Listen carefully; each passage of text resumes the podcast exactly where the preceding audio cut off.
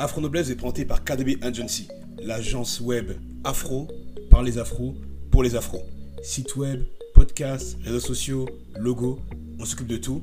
Vous n'avez qu'une chose à faire, pensez à votre vision et vous la coulez douce devant Afro Noblesse. Bonne écoute. Les hommes afro-français ne sont-ils rien d'autre que des épluchures de pommes de terre ou au mieux des serpillères? Sacrée question, non?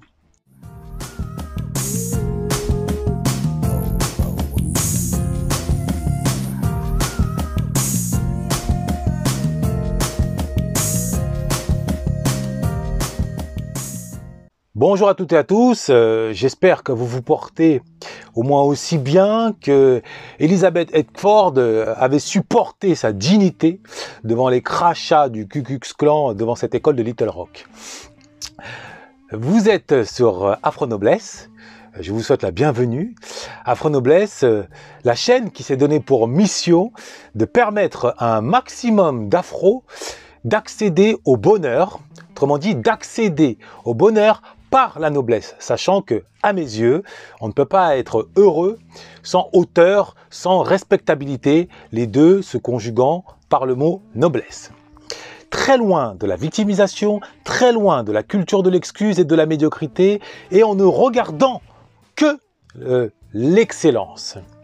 Je suis Ludovic Herman Wanda, prince Bamileke, écrivain et formateur en maîtrise du langage soutenu. Alors je repose ma question. Les hommes afro-français ne sont-ils rien d'autre que des épluchures de pommes de terre ou au mieux des serpillères? En d'autres termes, ne sont-ils rien d'autre que des exclus socialement parlant ou des soumis euh, professionnellement parlant? C'est une question qui n'a l'air de rien et qui pourtant englobe la réalité des hommes afro-français.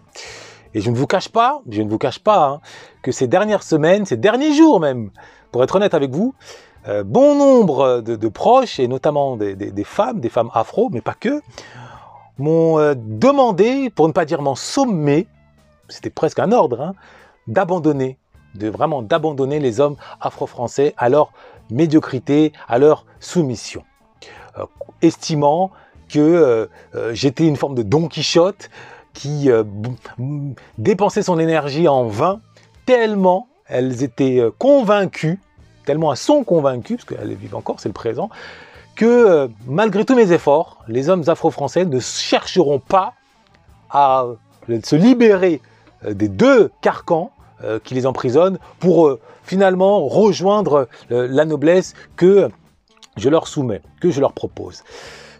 À titre individuel, à titre individuel, vous ne me connaissez pas encore suffisamment, mais euh, sachez que j'adore relever les défis. C'est, euh, j'allais dire, mon leitmotiv. Depuis tout petit, j'ai toujours apprécié euh, être mis face à des, à des défis, face à des challenges que je devais relever, soit d'un point de vue sportif, j'ai pendant un temps caressé le rêve de devenir basketteur professionnel, soit d'un point de vue intellectuel. J'adorais les dictées, j'adorais les dissertations, j'adorais les concours en tout genre. Et aujourd'hui, euh, je n'ai pas abandonné ce que je suis et j'adore toujours les défis. Et c'est pour cette raison que euh, j'ai balayé d'un revers de main leurs recommandations euh, en continuant à croire, à la portée, à l'efficacité de ma méthode, de ma mission. D'autant plus que au-delà de mes mots, au-delà des vidéos que je vous propose, que je vous sers ici ou là, eh bien, je suis porteur d'une méthode concrète, factuelle, qui permet en un laps de temps assez réduit, à l'échelle d'une vie, c'est-à-dire en quelques semaines, en quelques mois, eh d'accéder à la noblesse, euh, c'est-à-dire d'accéder au bonheur par la hauteur, dans la mesure où euh, euh, le bonheur se définit de différentes façons. pas plus tard qu'il y a deux jours, j'ai sur les réseaux sociaux demandé à celles et ceux qui me suivent, en tout cas à celles qui ont accepté de répondre, de me donner leur définition du bonheur. Et je peux vous assurer que sur 100 réponses, vous avez 100 réponses différentes chacun ayant sa définition du bonheur. Et comprendre cela, c'est comprendre qu'en définitive que le bonheur, c'est quelque chose qui ne se définit pas vraiment. Qu'on peine, c'est presque quelque chose de sacré, un culte, mais auquel on n'arrive pas à mettre un mot. à titre individuel, moi je mets un mot sur le bonheur, je mets une définition euh, sur le bonheur. C'est euh, d'abord la première définition, c'est faire ce que l'on veut, faire ce que l'on veut, donc ne pas être contraint, et vouloir ce que l'on fait. Donc finalement, obéir à sa vocation, obéir à sa propre nature. Bon, maintenant, le tout, et c'est là où la noblesse a son importance, le tout en obéissant à au dogme de la beauté, au dogme de la beauté, la beauté vestimentaire, la beauté comportementale, autant que la beauté verbale. Voilà moi, mon idéal. Euh, maintenant, cet idéal, je le mets au service de mon empirisme. Euh, je, propose ce que j'ai expérimenté. Euh, il fut un temps, j'avais davantage un pull à capuce, je marchais comme un pitbull, qu'un costume trois pièces comme aujourd'hui. J'étais plus proche de, de Method Man, de DMX, que euh, de euh, celui que je suis aujourd'hui, c'est-à-dire un dandy. Et compte tenu donc de mon vécu, je sais, euh, au vu de, la lumière du bonheur qui m'anime chaque jour, je sais que nous méritons mieux et nous pouvons obtenir mieux, nous autres les hommes afro-français, que les deux chemins qui nous sont proposés actuellement dans l'espace, dans l'afrosphère, à savoir le chemin de l'afro-ghetto et le chemin de l'afro-blédard. le chemin de la rébellion et le chemin de la soumission. Nous méritons mieux. Mais encore faut-il le vouloir, en plus d'en avoir conscience. Donc deux critères fondamentaux. Et à travers mes vidéos, j'essaye d'une part de stimuler, de stimuler cette prise de conscience, donc de la réveiller, de l'arracher d'un coma justement imposé par ces deux, ces deux modèles qui m'ont précédé et qui existent depuis déjà des décennies maintenant. Euh, la NWA, je l'ai déjà dit, existe depuis maintenant 30-40 ans, cette influence du gangsta rap. Et l'afro-blédard existe depuis au moins 40 ans à travers les foyers Sonacotra, à travers certains films euh, euh, Black Big Mac à travers certains rôles, notamment incarnés par Omar Sy et plus récemment par Ahmed Silla. Donc ces deux modèles-là sont présentés aujourd'hui, existent aujourd'hui comme les deux seuls chemins auxquels doivent obéir, sur lesquels doivent marcher les hommes afro-français. Et moi, sorti de nulle part, euh, je débarque en me détournant de ces deux chemins que j'ai eu à emprunter, tout, du moins le chemin du, ghetto, euh, pour proposer un autre chemin, le chemin de la hauteur par la beauté, donc le chemin de la noblesse. Très bien. Pour le dire autrement, si on se réfère au prisme de lecture d'un Malcolm X, que l'on ne présente plus, il existe deux types d'hommes afro dans le système occidental où nous sommes donc minoritaires. L'afro, donc ce qu'il appelle le nègre de maison, c'est-à-dire le soumis, celui qui euh, voit l'occidental, le majoritaire, comme son maître absolu, compte tenu d'un complexe d'infériorité né de l'esclavage et entretenu par la, colonisation, et qui se traduit justement par une vision comme ça idéalisante de, l'occidental, vision euh, encouragée, perpétrée, alimentée par le cinéma, notamment le cinéma hollywoodien. Et à côté du nègre de maison euh, existe le nègre des champs, selon Malcolm X. Le nègre des champs, c'est le nègre, euh, entre guillemets, rebelle, celui qui se refuse à se plier au, au diktat imposé, ou en tout cas proposé par, euh, par euh, le maître, en proposant, déjà en lui tournant le dos, en se rebellant, en proposant un autre modèle, en obéissant à un autre modèle, le modèle des nègres marrons. Maintenant, dans les faits, je l'ai expliqué la semaine dernière, ça donne le, contre-modèle, l'anti-modèle, le modèle du gangsta rap, qui, s'il stimule, s'il satisfait, s'il nous porte de fierté quand on est adolescent, par l'intermédiaire de celles et ceux qui le représentent le mieux, notamment les, rappeurs hardcore, euh, du compte tenu de leur succès euh, auprès des filles et de l'argent qui, pleut à leurs pieds, sur la durée, on l'a vu, il rime davantage avec autodestruction. Euh, l'ennui, c'est que quand on est adolescent, l'avenir, c'est demain. On ne se projette pas aussi loin. Quand on s'en aperçoit qu'on se projette, il est déjà trop tard. Donc ces deux, à ces deux modèles-là, moi j'offre un troisième modèle, une troisième perspective, celle du nègre de maison, mais qui a appris à construire sa propre maison. Donc c'est un modèle alternatif. C'est un modèle, c'est-à-dire qui fusionne les deux, euh, qui fusionne finalement pas la soumission, mais le fait finalement d'observer ce que le maître possède en termes de force qui lui a permis d'être un maître. Et à titre individuel, finalement, cette force, il n'en est pas, euh, c'est-à-dire le, créateur. Cette force, je l'ai déjà dit mille fois, c'est la rationalité, la maîtrise de, l'écrit, la culture de l'écrit, qui lui a donné accès à une maîtrise de ses nerfs, à la maîtrise de la, de la rationalité, de la conception, de l'anticipation, et par extension de la stratégie militaire, et j'en passe. Donc cette maîtrise-là, qui démarre donc par l'écrit, existait déjà avant l'esclavage et la colonisation, n'est-ce pas À travers l'Égypte antique qui a prouvé par ses créations, par son art, par son panthéon euh, au, cœur duquel se trouvait Thoth, notamment, que la maîtrise de l'écrit n'avait aucun secret pour elle. Donc les, Occidentaux s'en sont saisis et moi, euh, en incarnant le nègre de maison qui a construit sa maison, je fais mien cette, euh, fais mienne, pardon, cette, ce postulat-là en y ajoutant la dimension de la beauté. En, y ajoutant la dimension de la beauté et de la hauteur. La hauteur, donc, qui fait d'une certaine façon écho à la rébellion. C'est-à-dire, je ne me soumets pas.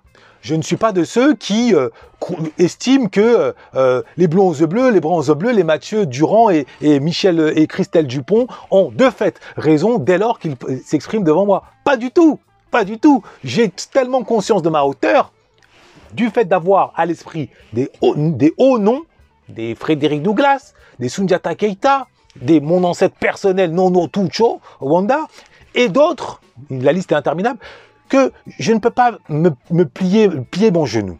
Bon, mais au-delà de mon cas personnel, je l'ai dit, eh bien, compte tenu de ces deux éléments, je crée une nouvelle voie. Et c'est cette voie de l'afro-noblesse que je soumets. Alors, je sais pertinemment déjà certains d'entre vous sont convaincus, et je vous en remercie, euh, et je vous invite par ailleurs à liker, pareil à partager euh, mes, vidéos, ça me donne du carburant euh, psychologique, et je sais également qu'en parallèle face à cela, certains, ils s'y refusent, tellement ils sont enfermés dans la culture du déni que j'ai déjà développé la semaine dernière, la culture du déni, et on sait très bien, hein, l'adage nous le dit, on ne redresse pas un fer forgé. Donc pour certains, il est déjà d'une certaine façon trop tard. Il n'empêche qu'au milieu de ce deux extrémités-là, j'ai aussi conscience qu'il demeure une portion de la population de mes frères afro-français qui sont dans, l'indécision. Dans l'indécision. Euh, autant ils ont conscience que euh, l'afro-ghetto les mènera dans le mur, les mènera en garde à vue, les mènera dans des gardes de cité inutiles, et donc en somme dans l'autodestruction, autant ils ont également conscience que la soumission sociale à, tout va, le fait de vouloir absolument dire amen à tout euh, par crainte d'être viré, par crainte d'être euh, comme cela éjecté du système, euh, ne leur convient pas. Pour autant, ils ne possèdent pas justement les clés qui leur permettraient de déployer ce désir intérieur, cette flamme intérieure. il n'en demeure pas moins qu'ils possèdent cette flamme. Et c'est cette flamme-là que je veux attiser, c'est ce feu-là que je veux révéler en eux, afin qu'ils puissent me rejoindre sur ce chemin de l'afro-noblesse. Et pour y parvenir, pour y parvenir, euh, tellement j'ai conscience que ce qui les retient jusqu'à présent, ce qui vous retient, je m'adresse à vous, c'est l'inconnu. L'inconnu suscitant davantage la crainte que l'espoir. Eh bien, pour y parvenir, pour débloquer en vous cette crainte, cette retenue, je vais vous délivrer un certain nombre d'exemples factuels qui vous montreront que nous méritons mieux, je le répète, que des postures à la bouba des millionnaires, mais qui se retrouvent apeurés dans un débat face, face à un Jean Messia. Est-ce que vous avez quelque chose à dire à Jean Messia? Voilà, c'est juste un truc. Ah. Eh, non, vraiment, vous voulez, voulez pas discuter avec non, lui? mais, non, pourquoi faire? Pour vous, vous voilà, ça, ça, vous va, ça vous va pas. non, mais dis la vérité. Avec le Front National, ça va pas quoi Mais il y est plus. Après, il est pas. Voilà. Non, il y est plus. Ouais. Euh, ben, quand on y est une fois, on y a vu. Hein. Ah, bah, ça, c'est, comme, c'est un peu comme la haine de la France. Ah, hein. Quand on haït la France, on la haït à vie.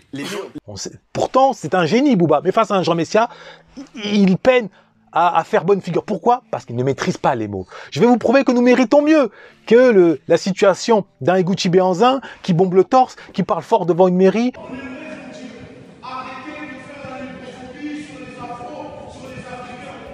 Mais qui, encore une fois, quand il s'agit de se défendre devant la justice, a recours un avocat, une avocate qui ne ressemble pas à sa mère ni à sa sœur. C'est-à-dire qu'il ne trouve pas auprès de lui des avocats dignes, issus de notre communauté, c'est-à-dire qui font honneur par l'afro-noblesse. Donc nous méritons mieux que cela. Et comment? En adoptant le langage soutenu. Mais le langage soutenu, ce n'est pas que des mots guindés. Je vais vous montrer en quoi, dans les, vos réalités concrètes du quotidien, il vous permettra de marquer les esprits, quand bien même vous seriez socialement en bas de l'échelle, que vous soyez chauffeur Uber, que vous soyez chauffeur de bus, que vous soyez chômeur, vous pourrez, en utilisant un certain nombre de tournures de phrases, face à des marques de mépris, parce que le, propre quand on est socialement en bas de l'échelle, c'est qu'on reçoit des cascades de marques de mépris. Simplement, il est possible de réagir. Souvenez-vous, souvenez-vous de, pas de Carlton, de Jeffrey dans Oncle Phil, dans Le Prince de Bel Air. Comment, malgré son statut de, de, de majordome, il parvenait à faire preuve de hauteur, à imposer le respect. Comment? Pas en s'énervant, justement par son verbe et par sa répartie. Et en l'occurrence, ici, on va en venir au fait, il existe un certain nombre de, pratiques factuelles. Par exemple, si vous êtes, euh, vous êtes employé et votre N plus 1 comme ça, sort de ses gonds en réaction éventuellement à une de vos erreurs et vous dire Ah putain, tu fais chier, euh, tu t'as fait n'importe quoi, t'es con. Bon. Euh, L'afro-ghetto va, va bondir Ouais, pourquoi tu me prends T'as honte quoi Tu vas faire une dinguerie. Résultat, il va se faire virer.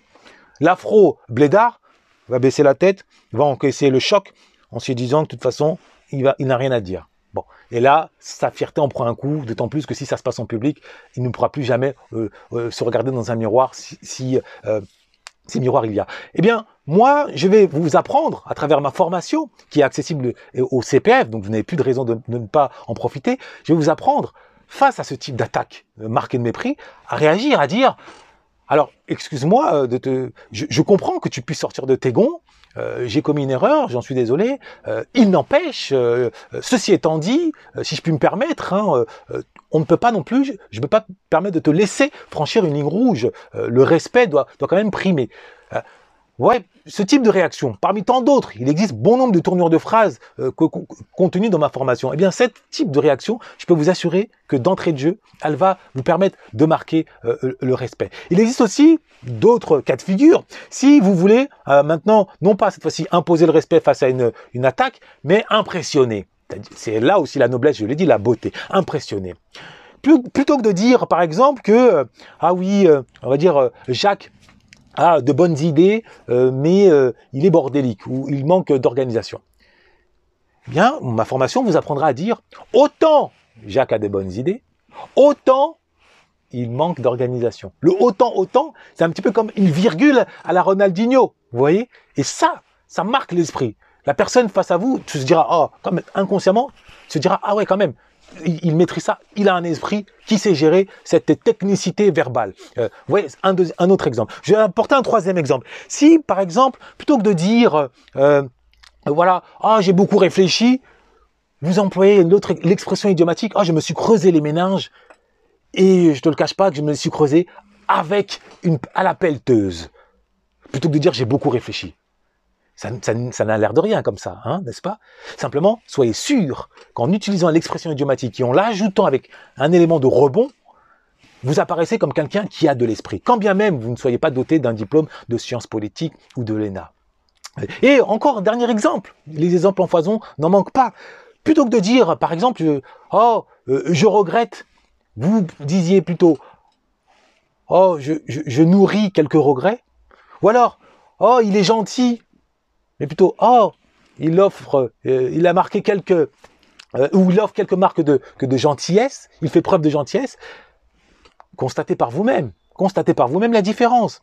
Donc c'est ça le langage soutenu. Développer cette oralité, dire l'importance, parce que l'oralité, ensuite, c'est un entretien d'embauche. L'oralité, c'est des gens qui t'écoutent. L'oralité, c'est c'est la, la clé, c'est savoir mettre le bon mot. C'est tellement important dans une société. Et c'est pareil, je te parlais de, de racisme, de rapport de force. Si tu sais t'exprimer comme il faut avec les bons mots, euh, la colère, tu la mets de côté, parce que la colère, c'est le manque de mots si tu as les bons mots, t'as plus besoin de t'énerver, d'être dans un truc parce que tu sais que tu peux faire face avec l'oralité. Donc c'est super important de la développer. Ça vous permet de forcer le respect face à, une attaque. Ça vous permet d'être euh, euh, d'imposer euh, la, beauté en étant comme ça précis et, en jouant sur la syntaxe. Ça vous permet aussi de montrer à quel point vous avez de l'esprit en utilisant les expressions idiomatiques. Ça vous permet, en clair, d'être noble, quel que soit votre statut social. Ce n'est pas par l'argent qu'on peut être noble, c'est par la beauté, c'est par la hauteur. Donc en somme, aux deux schémas qui nous sont imposés aujourd'hui, à savoir le schéma du pitbull nerveux, mais que l'on met de côté, qui joue au dur uniquement dans le 9-3, mais en ville, qui euh, fait pas le figure, et euh, le schéma euh, finalement de la larve qui s'écrase, moi je vous offre le schéma du lion ailé, c'est-à-dire la force par la hauteur, la force du verbe, par la culture générale, par un langage soutenu, mais avec de la hauteur.